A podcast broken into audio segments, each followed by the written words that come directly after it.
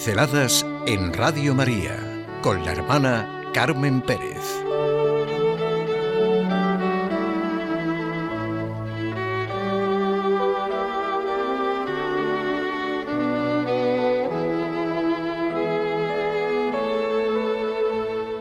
El milagro se produce. ¿Por qué quejarnos de la aridez del desierto? ¿Por qué quejarnos de las situaciones, de las circunstancias, de las personas? ¿Por qué no admirar, más bien, la fertilidad de los oasis y el broto fino y derecho de la brizna de hierba? ¿Por qué no ver lo bueno que hay? La hierba es demasiado rara y el desierto demasiado vasto, pero ¿no es precisamente eso lo que nos debe llenar de admiración? La vida es siempre el triunfo de lo improbable, el milagro inesperado. ¿No sabemos ya de una vez lo que es nuestra vida? ¿No sabemos de nuestros altibajos? ¿De nuestros días claros y oscuros? Siempre hay que saber ver y esperar, porque el milagro se produce. ¿Cuántas veces hemos podido experimentarlo ya? en medio de esta extensión árida y pedregosa, que muchas veces nos parece nuestra vida, nuestro ambiente, allá a lo lejos, surge una fuente y la hierba crece. Y si nos fijamos bien, pues la excepción se multiplica. Por todas partes, a través del desierto, se ven verdear los, los oasis. Por ejemplo, Asís ciudad mística por excelencia a la que se dirigen millones de personas, como a Roma o a Jerusalén, solo porque en aquel preciso y tremendo momento surge un hombre, el poverelo. Le llamaban hermano Francisco, y aunque tenía solamente treinta y cuatro años, ya era conocido y amado por miles de personas.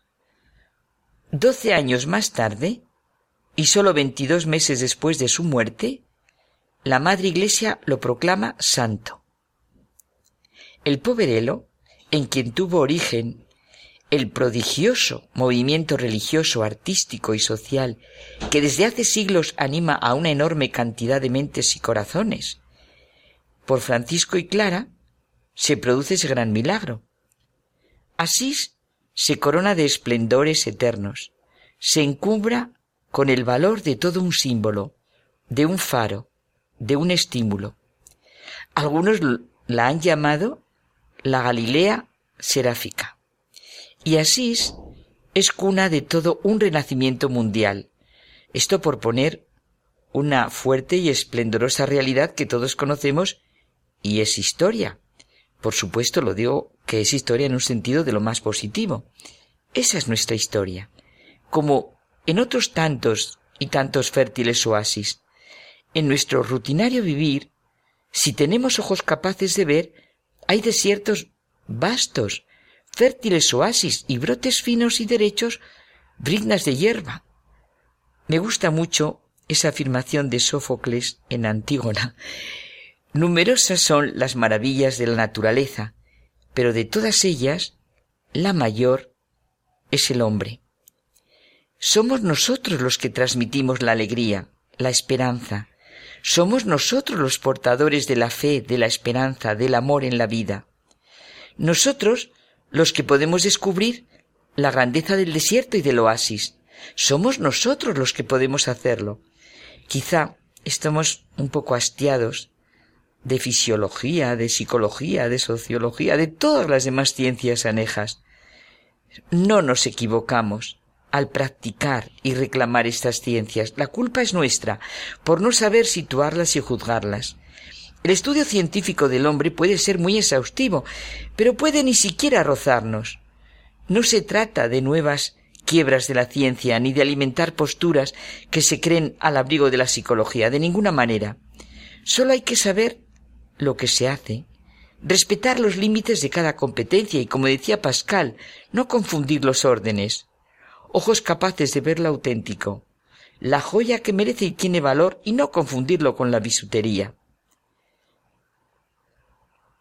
Siguiendo con Pascal recordamos aquella idea que tanto le entusiasmaba, que nuestra miseria está siempre en los orígenes de nuestra grandeza.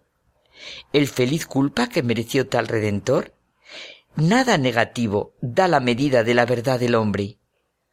Cada acto, decía Blondel, es un momento crucial de la historia universal como fue el acto de Pedro, de Pablo, de Andrés, de Juan, de Agustín, de Teresa de Jesús, de Gandhi, de Luther King, de Teresa de Calcuta, el de ese amigo al que conocemos, el de esos padres que viven con más amor aún la discapacidad de su hijo, esa familia que en esta situación de crisis y problemas es una referencia y un horizonte de luz.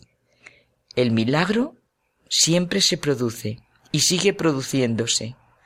Lo necesario para que se produzca es la actitud que lleva al amor. Maldito sea el conocimiento que no conduce al amor, exclamó Bossuet. Es verdad que se refiere ante todo y directamente al conocimiento en materia de fe. No sorprende ver a tantos hombres insensibles a la exigencia de la pura idea de la verdad, porque hay muchos que están parcialmente cerrados al resplandor de la belleza, y a la fuerza del amor. Por eso no pueden sentir la gran afirmación de Cristo, yo soy el camino, la verdad y la vida.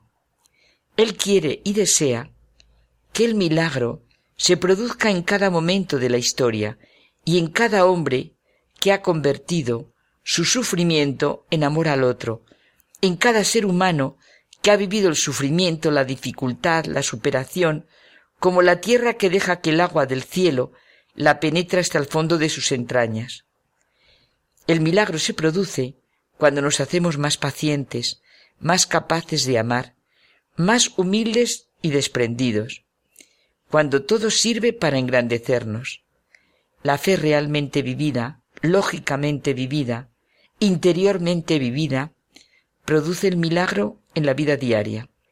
Si nos fijamos bien, la excepción se multiplica.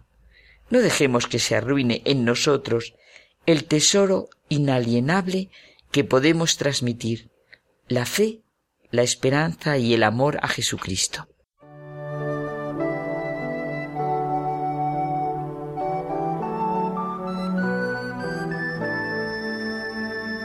Pinceladas en Radio María con la hermana Carmen Pérez.